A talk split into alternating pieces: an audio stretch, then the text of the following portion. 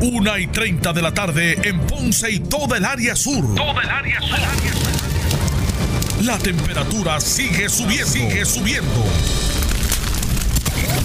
Luis José Moura está listo para discutir los temas más calientes del momento con los protagonistas de la noticia en Ponce en Caliente por Notiuno 910. Bueno, saludos a todos, buenas tardes, bienvenidos.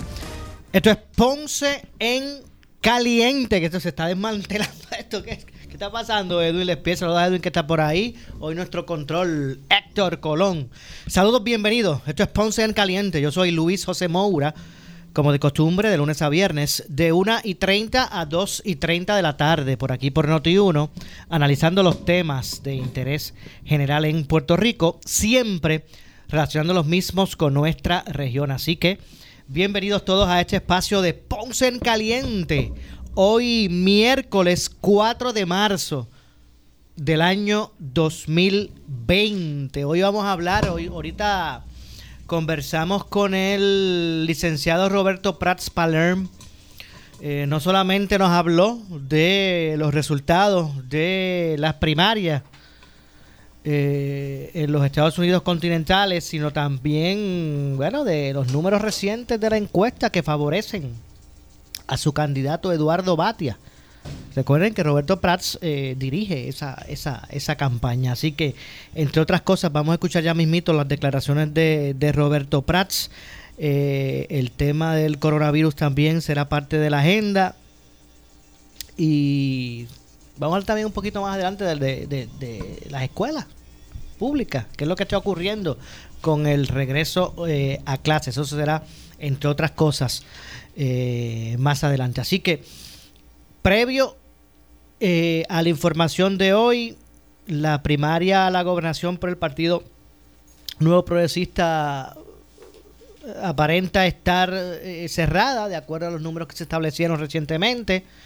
Eh, hoy pues se revelan eh, números relacionados a la primaria del, del PPD, eh, donde pues muestra una inclinación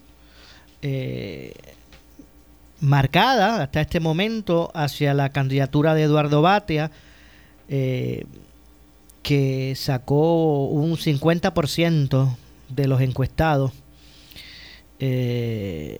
En esta, ¿verdad? En este ejercicio, Carmen Yulín en la segunda posición con un 24%, eh, luego Charlie Delgado Altieri con un 12%, así que así es que más o menos está el panorama de acuerdo a esta encuesta en estos en estas pasadas semanas. Así que vamos a ver qué nos dijo con relación a esto precisamente el licenciado Roberto eh, Prats Palerm eh, en primera instancia hablando, reaccionando al resultado de, de esta encuesta. Vamos a escuchar a Roberto Prats. A ver si podemos eh, pasar a escuchar las expresiones del licenciado Roberto Prats eh, eh, Palerm, eh, quien obviamente pues está reaccionando a los números de esta encuesta. De hecho, hoy también por aquí, vamos a ver si puedo ponerlo aquí para que salga al aire. Vamos a ver, yo creo que por aquí, de hecho, hoy el propio candidato eh, Eduardo Batia estuvo, si no, pero vamos a tener que, desa- este, ¿verdad? Vamos a ver por acá. Mira a ver si me puedes poner esto aquí en...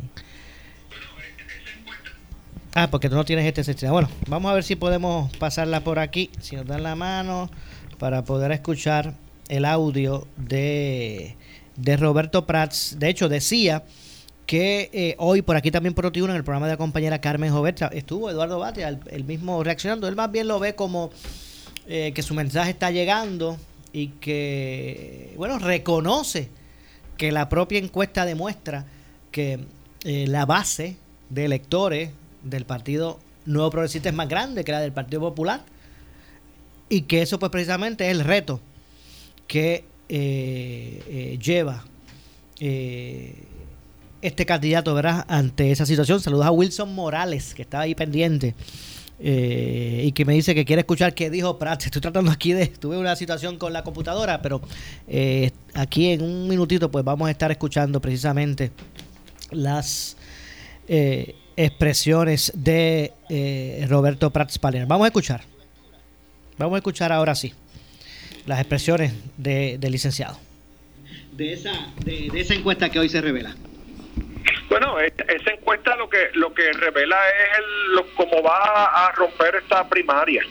Eh, y yo le hablaría a los populares el día de hoy y les diría que Eduardo Batia va a ser nuestro candidato a la gobernación y que el mejor servicio que le podemos hacer al partido es dándole una victoria pero bien contundente para estar en la mejor posición con un partido unido cara a las elecciones generales. Eh, y en ese sentido, eh, la función de los populares ahora es eh, pasar por este proceso y salir de aquí lo más unido posible para que estemos en la mejor posición de darle a Puerto Rico el cambio que el país necesita, que podamos reencaminar eh, la salida de una crisis fiscal que, tiene al país en agonía y podamos limpiar las estructuras de gobierno para darle al país un gobierno que el país merece. Licenciado, tomando en cuenta el, el, tiempo que resta, que aún resta para la celebración de la primaria, eh, este resultado, el que, el, que, el que muestra esta encuesta, ¿es una referencia suficiente, le pregunto, como para que los eh, restantes aspirantes eh, pues determine si realmente deben retirarse o no de la, misma. Mira, yo mira, yo, yo me retiré de, la contienda de la gobernación porque yo hacía mis propias encuestas y sabía lo que lo que me esperaba. Eh, y yo tenía tenía buenas encuestas y yo he visto encuestas y sigo viendo encuestas y, y para mí la primaria estaba bien cerrada en un momento entre Eduardo y Carmen Yulín y eso pues se ha ido se ha ido separando pero sigue esencialmente siendo una contienda entre entre dos personas. Eh, yo no le veo no le veo una ruta de, triunfo al alcalde de Isabela eh, pero él tiene que determinar cuán lejos quiere llevar esto. Eh, yo lo que sí te digo es que si los populares tomamos en serio el proceso de, de una elección difícil que tenemos por delante tenemos que asegurar que el candidato que ponemos ahí es quien mejor probabilidades tenga de ganar las elecciones.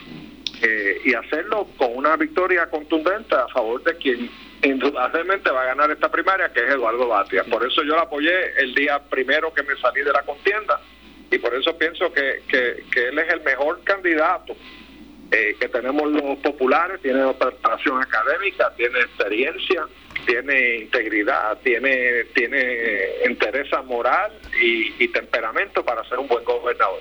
Entiendo. Entonces, me imagino que al, usted que está al frente de esa campaña, y es parte de la misma, obviamente, eh, no habrá mucho cambio que hacer, ¿verdad? Con ese resultado, yo creo que no hay mucho cambio, que no hay mucho ajuste que hacer en esa campaña.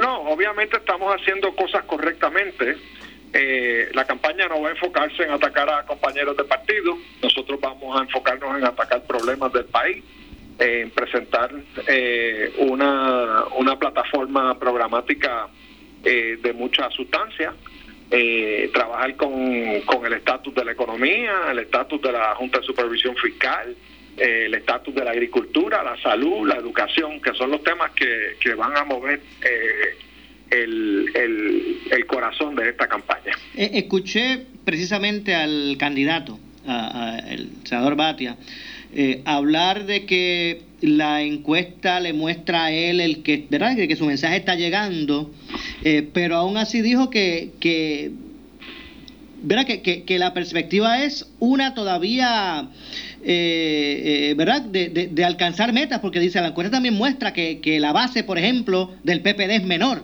que la del, que la del PNP.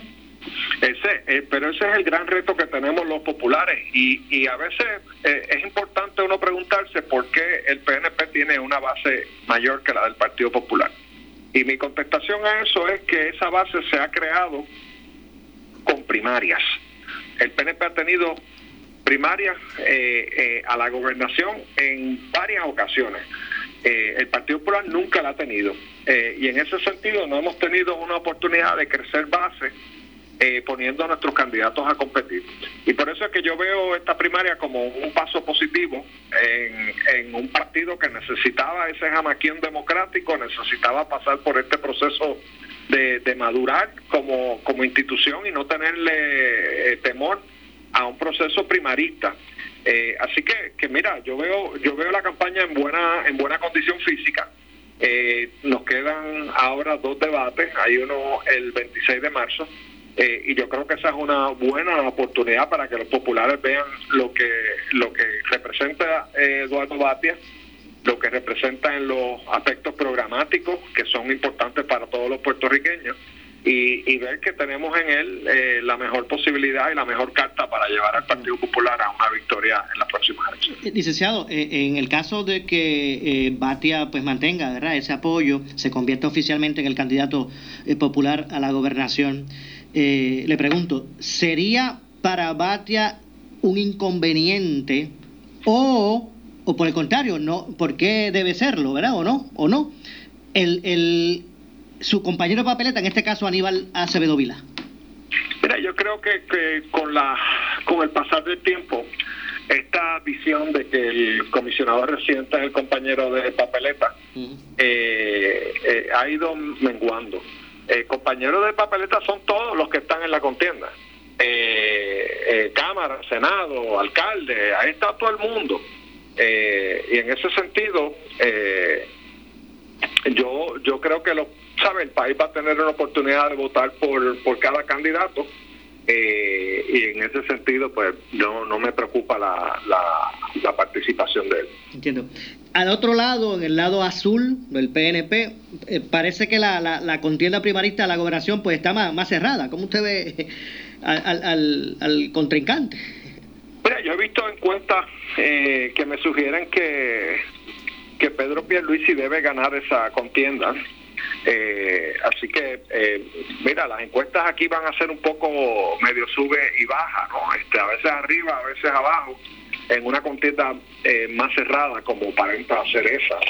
Eh, diferente a la del Partido Popular que parece Eduardo tener casi una, una mayoría sólida ahí sin, sin mucho cuestionamiento y son números que se ven consistentemente en la encuesta. Eh, pero eh, nuevamente eh, eh, yo veo estos procesos como unas competencias en democracia y, y las veo saludables y lo importante es que la gente pues, participe y haga que su voz se escuche en las urnas. sobre las primarias ayer allá en, ¿verdad? En, en, los Estados Unidos continentales, ¿cuál es su, su impresión, licenciado? Bueno, esto era el supermartes, como le llaman, y, y pues esto es el supermartes de Super Biden eh, Biden eh, básicamente ayer arrasó eh, en, la, en estas primarias. Eh, ganó en estados donde no se supone que, que, ganara porque ni campaña hizo. Ganó Minneapolis, que, eh, perdón, Minnesota, que es el estado de Amy Klobuchar. ganó Texas, que se supone que ganara Bernie Sanders. Hoy ganó estados, los swing states de Carolina del Norte y de Virginia. Eh, en Vermont, que es el estado de Bernie Sanders, eh, salió muy bien en Vermont, aunque Bernie Sanders lo ganó, sacó mucho más votos que Hillary Clinton en el 2016. Eh, ayer fue un gran día para Bernie Sanders, ya se salió Michael Bloomberg de la contienda, acaba de endosar a Joe Biden eh, así que Joe Biden tiene el momentum, es el, el candidato que va en la delantera. Esto ya se convirtió en una primaria entre él y, Sanders eh, y tiene obviamente el momentum, eh, porque aquí tú, tú veías, eh, Moura, una contienda entre un presidente en un extremo de la derecha y un contrincante en el extremo de la izquierda que era Bernie Sanders. Y aquí el centro se quedó abierto. Y que y lo que ha hecho Biden es que se acaparó el centro. Y el centro es mucho más fuerte que los extremos. Bueno, lo de, lo de Bloomberg no me, no me sorprende, ¿verdad? Porque la, eh, eh, iba a ser muy cuesta arriba, si no es imposible ¿verdad? mantenerse en esa vivo ¿verdad? en esa contienda ¿verdad? Tras, tras esos resultados. Sí, no, Bloomberg, Bloomberg eh, no tuvo no tuvo un buen día ayer y hizo lo correcto. Este, uno no puede, tú sabes, meter 500 millones de dólares en una campaña presidencial eh, para ganar seis, seis delegados en American Samoa, este, que fue lo que ganó. Eh, y, francamente esto apenas, eh, tú sabes, se han seleccionado como el 40% de los delegados, y falta mucho, mucho camino por andar. Entiendo. Licenciado, gracias por atendernos.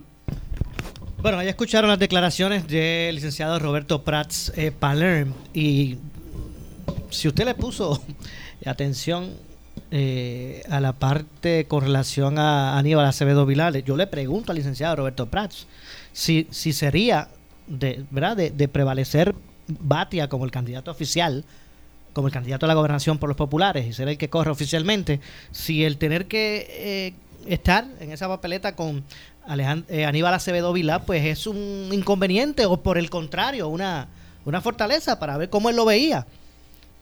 Pero cuando él responde que eso de compañeros de papeleta, eso, todos son compañeros de papeleta, y después dice que el país va a tener la oportunidad de votar por cada candidato específico, que eso a él no le preocupa. Eso, ¿verdad? En, en política 101 es uno por un lado y el otro por el otro. Eso es abrazarse o a sonreírse con las muelas de atrás. Eh, así que vamos a desarrollar un poquito más adelante ese ángulo. Pero vamos a escuchar porque es que hoy continúa, ¿verdad? Eh, el país, específicamente eh, nuestra isla, ¿verdad? Atentas al desarrollo a nivel mundial de, todo este tema del coronavirus. Eh, hoy la doctora Ana Cristina García, que es la presidenta del Colegio de Profesionales de Profesionales de Enfermería de Puerto Rico, hizo unas declaraciones en la mañana por aquí por 21 en el programa de Normando en la mañana, eh, que arroja un poco de luz en términos a esa coordinación que el Departamento de Salud ha hecho con los profesionales de la salud, porque esto no se trata nada más de separar un cuarto allí este esterilizado ¿verdad? Para, por si acaso aparece un, caso, hay que saber el protocolo. Pero ¿qué dijo? Precisamente la presidenta del Colegio de Profesionales de Enfermería en Puerto Rico, esta mañana por aquí por Noti1, en el programa de Normando en la mañana. Eh, vamos a escuchar antes de ir a la pausa eh, parte de, ese, de, de esas expresiones. Vamos a escuchar. Por lo tanto, nosotros nos hemos integrado a la Junta Examinadora de, Puerto Rico del Departamento de Salud y hemos eh, eh, realizado una educación continua o hemos desarrollado, un diseño de educación continua de dos horas contacto gratuita para todos los profesionales de la enfermería en Puerto Rico. ¿Que persiguen para qué? Para informarse y orientarse del coronavirus. De prevenir, enfocar lo que es coronavirus y lo más importante, cómo se va a manejar un paciente ante un posible eh, eh, ¿verdad? contagio de pacientes con coronavirus. Ok, lo que se ha dicho hasta ahora, ustedes, en términos de, la información que haya llegado hasta ustedes, eh, cada institución hospitalaria, cada persona puede llegar a una institución hospitalaria y una vez allí que se dé indicio hay instrucciones de trasladarlos a una institución única o cada institución hospitalaria va a atender los casos que lleguen? Bueno, en una, una reunión que tuvimos con eh, diversos sectores liderados por la gobernadora, eh, no se mencionó el sitio o el lugar específico donde iba a estar eh, la persona de, dar positivo, pero sí ellos ya los tienen identificados, pero no se dio a la luz pública. sí todos los hospitales de Puerto Rico tienen cuartos de aislamiento. Todos. Ok, pero todos cumplen tal vez con los requisitos para atender casos de coronavirus. Sí, entiendo que todos tienen que cumplir, todos tienen aislamiento de presión positiva y presión negativa. Así que sí, están preparados para tener Y esos cuartos se usan actualmente, ¿no? esos casos de presión negativa me, han dicho que son mayormente para casos de enfermedades respiratorias como este, cuáles. Pues como la coronavirus, que es una afección eh, respiratoria de contagio de persona a persona, la cual, la cual puede producir algún eh, complicaciones de enfermedad como neumonía en ambos pulmones. Y me han hablado también que actualmente se utiliza hasta para casos de tuberculosis, de sarampión, por si algo se da contra. Claro que sí. Claro, eh, hasta influenza severa. Claro, los aislamientos están preparados para cualquier tipo de contagio, ya sea de contacto, aire o gotas. ¿Y a usted qué es lo más que le preocupa de toda esta situación? Bueno, a mí lo más que me preocupa es que todos los enfermeros estén preparados Yo le mencioné que somos los primeros respondedores. Si los enfermeros de Puerto Rico, que son la primera línea de defensa, están preparados, están orientados y tienen el conocimiento, entiendo que va a haber una buena prevención, un buen manejo de pacientes. Los enfermeros tenemos que conocer cuáles son los síntomas, tos, fiebre, alguna dificultad respiratoria y, importante, hacerle un historial eh, al paciente de viaje si la persona dónde estuvo recientemente, eh, en qué país estuvo y más importante aún, si en ese país hubo ya eh, algún paciente de coronavirus, específicamente COVID-19. ¿Cuándo empiezan los entrenamientos de estas dos horas para los enfermeros y enfermeras? Hoy, precisamente hoy empezamos orientación, pero es para los directores de égida y los directores de centros de, eh, de la población de edad avanzada. Acuérdense que son los más vulnerables. Ya tenemos una enfermera que está preparada para esto y ya empezó esta orientación. Estos adiestramientos vamos a empezar prontamente ya, puesto que ya hoy estamos esperando que nos dé el Departamento de Salud eh, la autorización del código de la certificación para poder proveerle estas educaciones a los enfermeros de forma gratuita. Así que próximamente empezamos. Eso es importante. De cada eh, égida, ¿existen personas, personal de enfermería que está escrito allí? Eh, sí, personal de enfermería, también hay cuidadores, eh, y hay que informar y orientar. ¿Y se han incluido en el protocolo que usted le conste? Que yo sepa, no sé, no, no, no lo dijo la gobernadora, pero hay otros líderes que están pendientes de como esto. Ustedes, ¿esas enfermeras están afiliadas al colegio, las que atienden las sí, todos los profesionales de la enfermería deben, por requisito, estar colegiado activo dentro de Y me preocupa ese punto porque la población más vulnerable se ha dicho que son las personas que están comprometidas con enfermedades severas de asma y demás, y las personas de la tercera edad. Exactamente, eso es así. Pero estamos, estamos preparando, ya estamos orientando, estamos educando, ya tenemos también próximamente una eh, vacunación masiva de influenza y de pulmonía también la tenemos ya pautada para este mes y tenemos diferentes talleres ya, antes de esa educación que tenemos programada con el Departamento de Educación, a, de orientación y reorientación al profesional de enfermería. Se ha escuchado, no sé cómo se comunican ustedes con, sus enfermeras y demás, porque mm. por las redes sociales uno escucha, no, que si en tal hospital llegaron dos casos, no, que en tal hospital muchachos están allí pero lo están escondiendo, o sea, ¿Qué les dicen? Porque obviamente personas con síntomas van a llegar. Estamos en plena época de influenza y la influenza, los síntomas son exactamente los mismos que el coronavirus, eh, el COVID-19. ¿Qué le dicen a esa enfermera a usted? Lo que pasa es que nosotros le hemos dejado saber a través de las redes sociales que la información tiene que ser fiel y exacta. De bueno, ahí, están ahí escucharon a la doctora Ana Cristina García, que es la presidenta del Colegio de Profesionales de Enfermería en Puerto Rico, conversando con Normando, eh, porque me parece que es vital, ¿verdad? Porque si, si el personal médico no está, eh, no, no, está adiestrado en los protocolos, ¿verdad? Para este tipo de, de contagio como es, eh, como es o, de este, ¿verdad? De este virus, como es el coronavirus, pues entonces... Eh, ahí es que pues eh, comienzan los problemas. Así que eh, me parece interesante, ¿verdad? Escuchar esa información, eh, que ustedes pues también tuvieran la oportunidad de escucharla más allá de lo que fue el programa de Normando esta mañana. Tengo que hacer la pausa. Ah, de hecho, mañana jueves, de 9 a 2 de la tarde, en el Teatro La Perla en Ponce, el municipio autónomo de Ponce estará dando unas charlas de orientación educativa sobre el coronavirus eh, ¿verdad? de forma eh, gratuita. Están invitando al público en general. Eso es mañana de 9 a 2 de la tarde. Hacemos la pausa, regresamos con más. Esto es Ponce en Caliente. Somos la noticia que quieres escuchar. Las 24 horas te queremos informar. Entérate temprano de la noticia. amorosa y se está empezando. Muchas gracias Si eres víctima de violencia doméstica y necesitas orientación, llama a la oficina de la Procuradora al 787-722-2977. Y en caso de emergencia, llama al 911.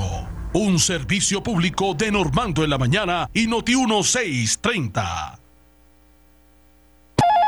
Sí, buenos días. Llamaba para despedirme. Llevamos muchos años juntos, pero lo nuestro se acabó. Señores, la autoridad es que muchas noches te ibas y yo no sabía cuándo te ibas a volver. Y yo aquí esperándote, pasando las noches en vela. Señora, es la luz. Y lo único que recibía eran cartas pidiéndome más chavos. Señora. Pero ahora la que se va soy yo. Y con uno con más power. Pero...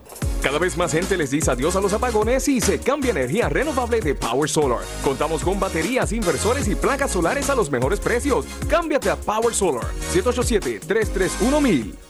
Las mejores ofertas en vehículos usados las tiene Henry Motors Outlet en la Avenida Las Américas de Ponce. Vehículos compactos, SUVs 4x4, vanes y pickups 2019 y años anteriores, con garantía de fábrica vigente, adicional a la Henry Garantía. Y la combinación perfecta, Henry Quick Look and Car Wash, de todo para el mantenimiento de tu vehículo. No importa dónde lo hayas comprado, dentro de las facilidades de Henry Motors Outlet. Henry Motors Outlet, abierto domingos, info 787-928-8888. ¿Sabía usted que la grama artificial de Gramamía perdura sobre 10 años? Artifigrama de Gramamía ha sido tratada contra los rayos ultravioleta para prolongar la vida del color original. Grama artificial Artifigrama, un producto exclusivo de Gramamía. Visita gramamía.com o llame al 642-7137. Grama artificial de Gramamía para un mundo más verde. 642-7137.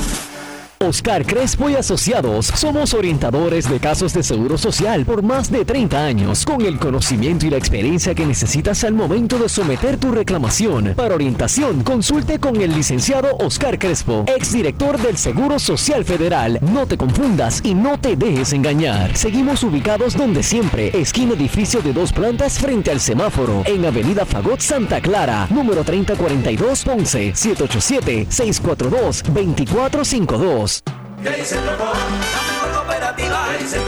Asamblea de socios de los distritos 9 y 10 de Ponce, domingo 31 de marzo desde las 11 de la mañana en el Teatro de la Pontificia Universidad Católica frente al Museo de Arte en Ponce. Habrá almuerzo y sorteo de regalos. Es importante que los socios estén al día en las acciones para participar de las asambleas. Tu asistencia es importante. Somos tu mejor alternativa.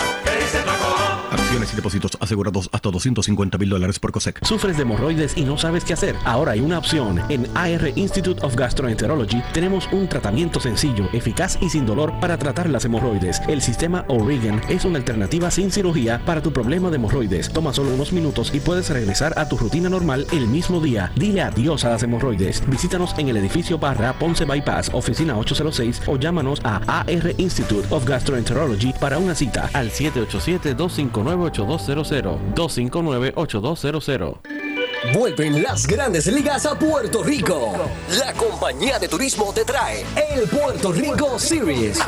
Los Marlins de Miami se enfrentan a los Mets de Nueva York en el estadio Irán Bithorn. Del martes 28 al jueves 30 de abril verás el mejor béisbol del mundo. No te pierdas este gran evento. Boletos disponibles en ticketpop.com. Presentado por el Departamento de Desarrollo Económico y Rones de Puerto Rico. Te invita el municipio de San Juan y Uno Radio Group. Otro gran evento de MB Sports. En el 2019 facilitó tareas de limpieza en el hogar, restaurantes. Saca toda la mugre, saca toda la el favorito del suelo. con Sacato. Sacando el sucio y la mugre de Puerto Rico. Hay que limpiarle el piso si está manchado loquito. Así que el agua al baño, tu piel no hace daño.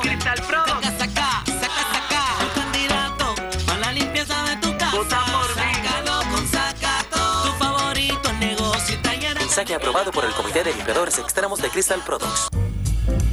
Pregúntale a Eva y te dirá que las mejores costillas las prepara Metropol. Y hoy puedes saborearlas con dos acompañantes por solo $8.99 todo el día. Metropol, sabor, calidad y más valor por tu dinero.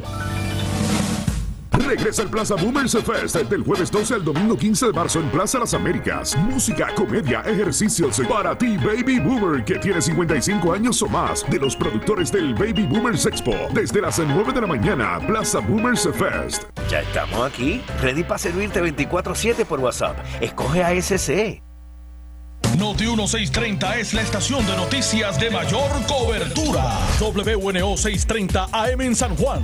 W232TH 94.3 FM San Juan. WPRP 910 AM Ponce. WORA 760 AM en Mayagüez. WNEL 1430 en Caguas y WCMN 1280M en Arecibo. Para mantenerte informado, entra a nuestra página web notiuno.com. Descarga la aplicación Noti 1630 en tu celular y síguenos en las redes sociales, Facebook y Twitter. Somos Noti 1630. 630. primeros con la noticia. Emisor oficial del Plaza Boomers Fest. Del 12 al 15 de marzo en Plaza Las Américas. Donde están los exhibidores con productos y servicios gratis. Búscanos en Facebook como Baby Boomers Puerto Rico. Noti 1630 te presenta las noticias del momento. Las noticias del momento. Pasamos a la sala de redacción Rafael Rafi Jiménez. Muy buenas tardes, les saluda Iliana Rivera de Liz y esto es Noti 1630 primeros con la noticia Última Hora 24. El analista político Domingo Emanueli dijo en Caliente con la Joet que el ex gobernador Aníbal Acevedo Vilá podría convertirse en ficha de tranque para el candidato a la gobernación de los populares en las próximas elecciones. Siendo Aníbal el candidato del Partido Popular para comisionado residente, él va, se constituyó en un freno para que la gente de Carmen Yulín salgan corriendo para el, movimiento Victoria Ciudadana. Yo creo que... Pues se convierte Aníbal en la ficha del tranque. Sí, definitivamente que sí, definitivamente que sí. Y hay mucha gente por ahí que critica a Aníbal Sevilla. Aníbal Sevilla es un político de primera, un hombre que sabe de política. Y, entonces, ¿qué pasa? Tiene, como digo ahorita, estaba hablando de los juegos de pie, este, Adolfo, o sea, él tiene un juego de pie, una persona sumamente capacitada, y me parece a mí que podría ser un freno para cualquiera de los dos lados. Si ganara Carmen Yulín, que los PNP se mantengan, o sea, los estadistas se mantengan, o los proamericanos se mantengan en el Partido Popular Democrático, o si ganara, si ganara eh, que los soberanistas no salgan corriendo para el partido eh, movimiento, movimiento Victoria Ciudadana. Por su parte, el analista José Sánchez Acosta dijo en el programa A Palo Limpio que ante el avance de Eduardo Batia, que se fortalece de cara a las primarias del Partido Popular Democrático, la alcaldesa de San Juan, Carmen Yulín Cruz, podría destaparse con nueva estrategia y remover el hormiguero político a su favor. Ella sí es una, ella es una artista. Es una artista y yo entiendo lo que tú dices Yo creo que eso es lo que va a pasar. Eh, se va a tirar de cabeza en, algún lago verde. Este... Algo hará. Sí, sí, sí. Algo hará. Este, para darle un poco de sazón, aunque ella parece. El sonido. ¡No me dejes sola! ella, sola! Estoy buscando aquí el sonido. Claro que ella sigue, ella sigue apostando y girando cheques contra el precedente de, de Jorge Santini que a esta fecha también colocaba a Jorge Santini bien por encima en aquella contienda para la alcaldía de San Juan, donde ella finalmente prevaleció. Yo recuerdo eh, Santini adelante por una milla, al extremo de que Santini no fue a, los debates eh, con ella, ella llegaba sola con el candidato del, del PIB. O sea, que hay que ver si va a apostar a ese precedente o si va a ser el escándalo, como yo estoy anticipando, que de alguna manera, y cuando digo escándalo no me refiero de mala manera, me refiero a que va a crear, va a buscar situaciones y, de todos los candidatos ahora mismo, azules y rojos, si alguien sabe crear situaciones para llamar la atención y tener tarima y la atención de la prensa, es Carmen Yulín. Eh, en segundo lugar, no muy distante, quizás coloco a, a Manuel Natal, este, que también sabe provocar un poco y revolcar al hormiguero. Última hora 2.7 y la policía informó que anoche se registraron dos carjackings en los pueblos de Bayamón y Toalta. Se indicó que el primer incidente se registró cerca de las 8 de la noche frente a una residencia ubicada en la marginal sur de la urbanización Jardines de Caparra en Bayamón.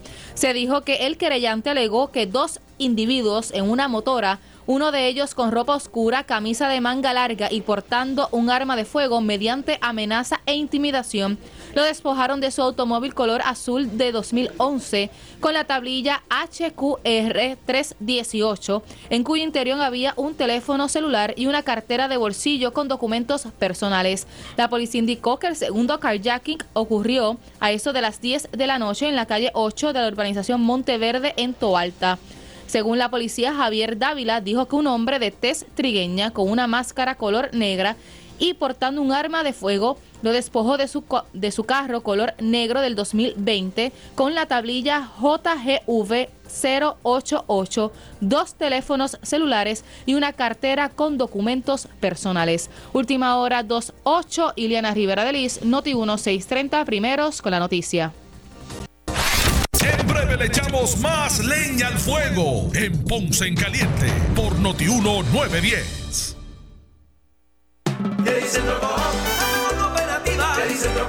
Asamblea de Socios de los Distritos 9 y 10 de Ponce. Domingo 31 de marzo desde las 11 de la mañana en el Teatro de la Pontificia Universidad Católica frente al Museo de Arte en Ponce. Habrá almuerzo y sorteo de regalos. Es importante que los socios estén al día en las acciones para participar de las asambleas. Tu asistencia es importante. Somos tu mejor alternativa.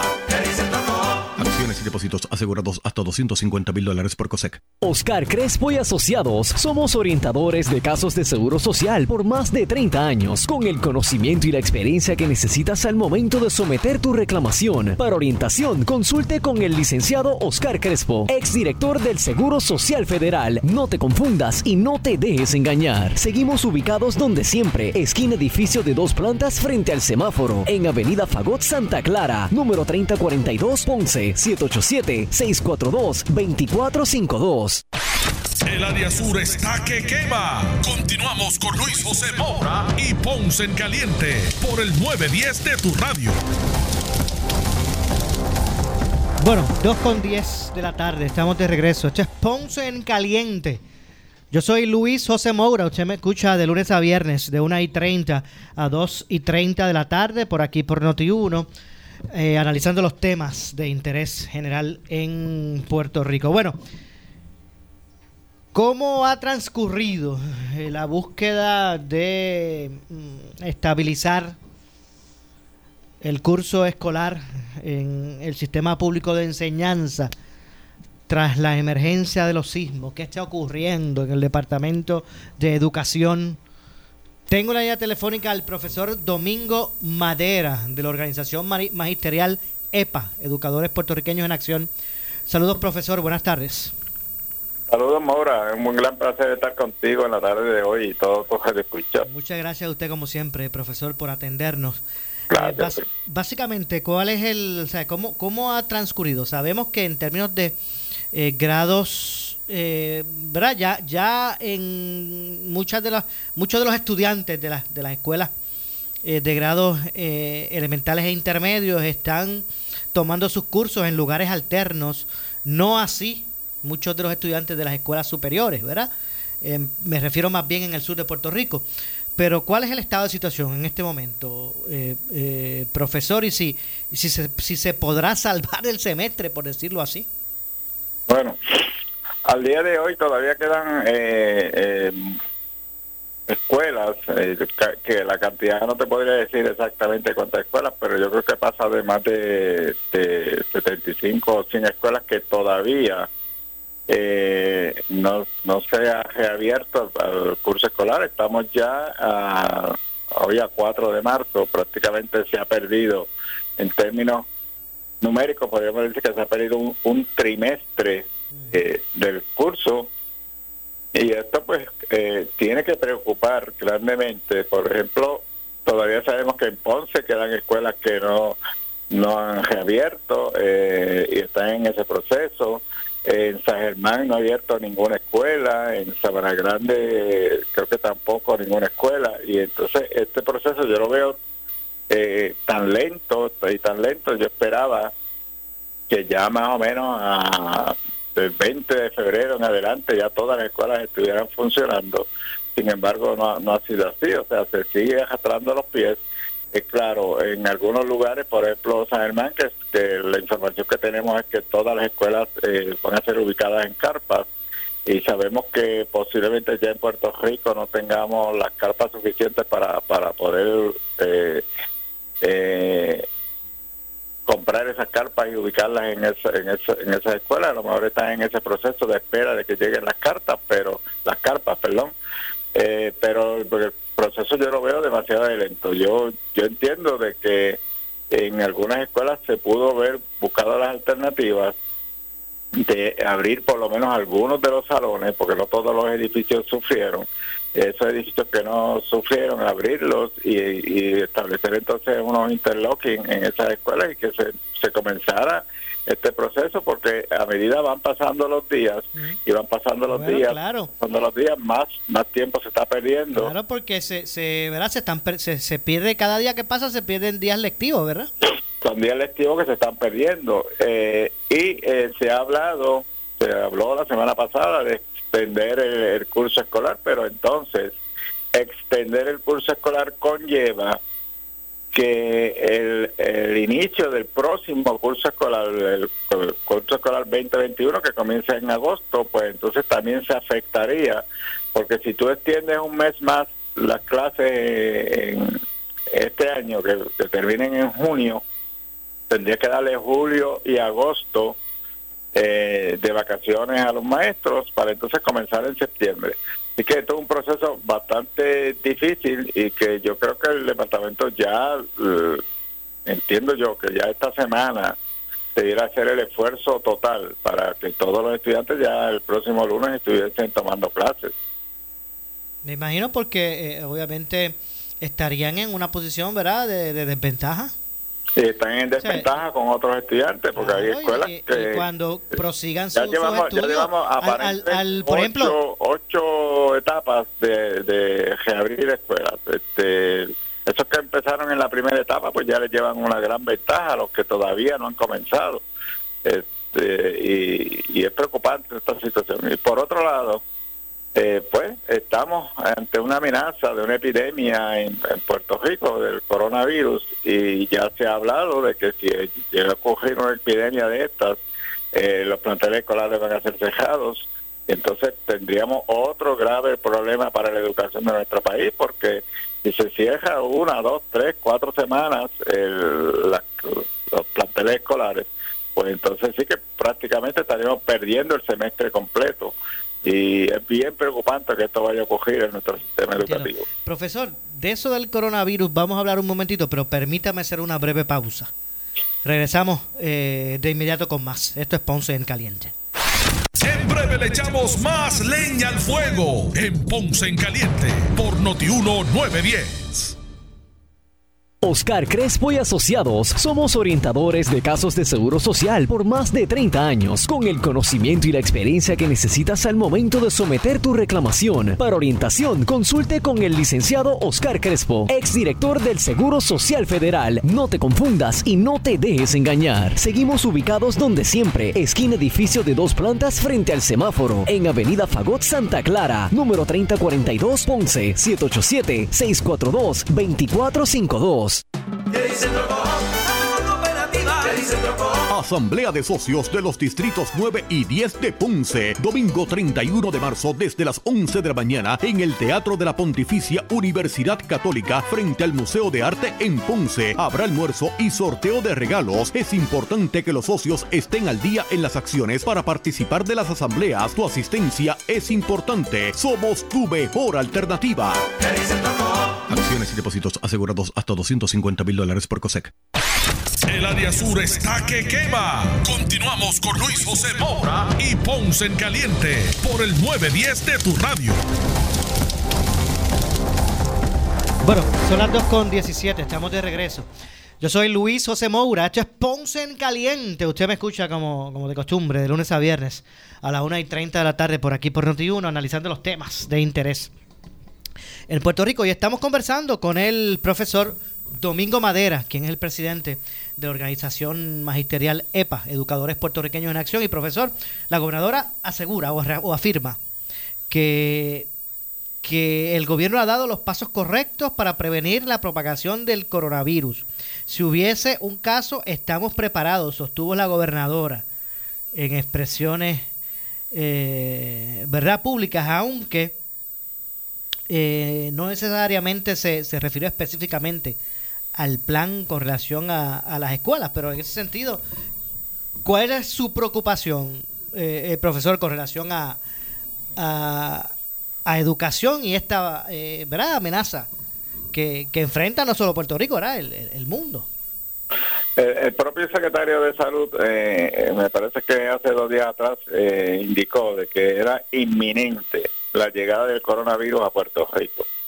Eh, y si eso, eh, al decir inminente, es como cuando nos están avisando de que viene un huracán y ya nos dicen que el ataque es inminente, es que, que nos va a atacar. Mire, aunque profesora, eh, aquí por ejemplo, uno escucha como usted bien dice, el secretario de Salud decir que, que es inminente el que pueda ¿verdad? registrarse el, el, primer caso y, después uno escucha a profesionales y científicos que dicen, bueno, eso es ya está comenzando a, a, a, propagarse de una forma más lenta. Esto me acuerda como cuando...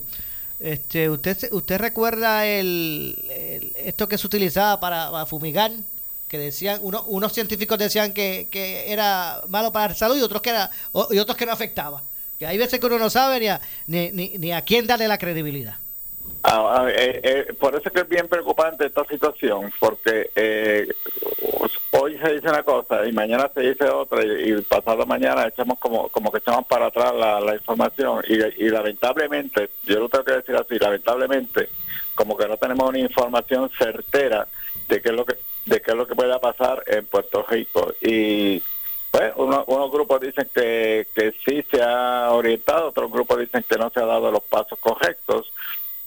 entiendo yo que eh, en el caso de educación, la salud de nuestros estudiantes y del personal es importantísimo. Hay que proteger la salud de, los estudiantes y de haber un brote eh, en, o un caso en Puerto Rico, hay que tomar las acciones inmediatamente pertinentes y entiendo yo de que eh, por lo menos lo que se ha dicho de que habría que cerrar escuelas, yo creo que es el paso correcto que habría que hacer para evitar de que el brote pueda, pueda cubrir toda la isla, porque pues los estudiantes son estudiantes y los estudiantes este, son de diferentes sectores, de diferentes áreas, y, con uno que esté infectado, uno puede infectar toda la escuela, y una escuela puede infectar eh, prácticamente todo, todo el municipio, y así sucesivamente.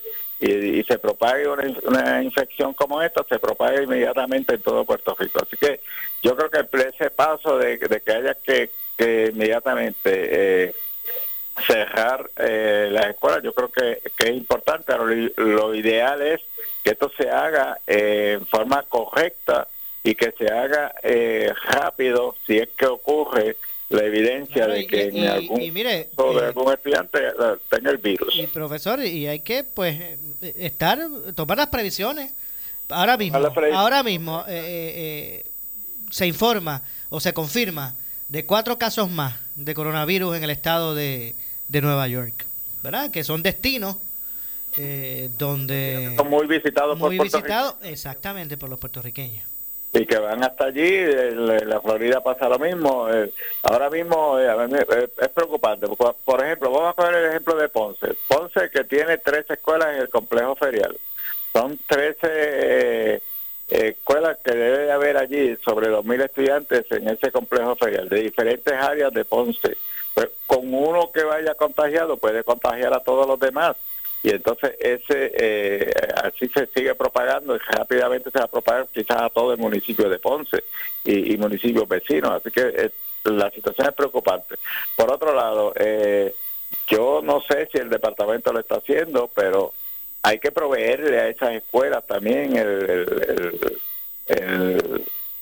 eh, la limpieza necesaria, hay que proteger el, hand sanitizer, hay que proteger el papel higiénico necesario, hay que tomar todas las precauciones debidas para evitar de que esto vaya a convertirse en una pandemia aquí en Puerto Rico. Obviamente. Bueno, eh, gracias profesor por la información. Estamos a la orden siempre. Vamos a ver entonces lo que ocurre, cómo, cómo, va, el, cómo va el desarrollo de verdad de lo que es el sistema de, de, educación pública poco a poco. Y de hecho discúlpeme eh, antes que verdad antes que, que terminemos la, la, comunicación ¿Cuándo se supone que se midan nuevamente, se mida nuevamente el aprovechamiento académico de los estudiantes de las escuelas públicas? Se supone que ahora para el mes de, mayo este, vengan las pruebas metas. Yo creo que eh, es, uno, es eh, uno de los objetivos grandes que tiene que tener el Departamento de Educación, de que, de que estas pruebas se puedan ofrecer, porque de no poderse ofrecer las pruebas ahora en mayo, estaríamos expuestos a que los fondos federales, especialmente para título 1, se puedan perder y eso sería otro grave problema para nuestro país. o sea que ese, ese es tema de otro costal profesor. Tema de otro, tema de otro costal, eso así. Bueno, gracias, profesor, como siempre. Estamos a la hora siempre. Muchas gracias al profesor Domingo Madera, que es el presidente de educadores puertorriqueños en, en acción. Así que es, es, complejo, ¿verdad? Y es eh, todo un reto la situación eh, que atraviesa el Departamento de, de, Educación en Puerto Rico, eh, anteriormente conocido como el Departamento de Instrucción Pública. tras obviamente las situaciones que, atraviesa Puerto Rico, de, ¿verdad? De, de María para acá, eh, a la verdad que ha, habido que convertirse, ¿verdad? O ser creativo en la forma de, poder eh, pretender normalizar eh, nuestro estilo de vida. Así que vamos a ver entonces lo que ocurre con relación al Departamento de Educación. Atentos al desarrollo de el proceso primarista que se avecina eh, por otro lado, ¿verdad? Este es un año de elecciones y de definiciones. Nos tenemos que, nos despedimos, nos indican que ya no tenemos tiempo para más. Yo regreso mañana, como de costumbre, a las 1 y 30 de la tarde en este espacio de Ponce en Caliente. Yo soy Luis José Moura que se despide, pero usted amigo, amiga que me escucha. No se retire, que tras la pausa, la candela. Ahora con nuestra directora de noticias, Ileana Rivera de Liz. Buenas tardes presentado por el Departamento de Desarrollo Económico y Roles de Puerto Rico. Te invita el municipio de San Juan y uno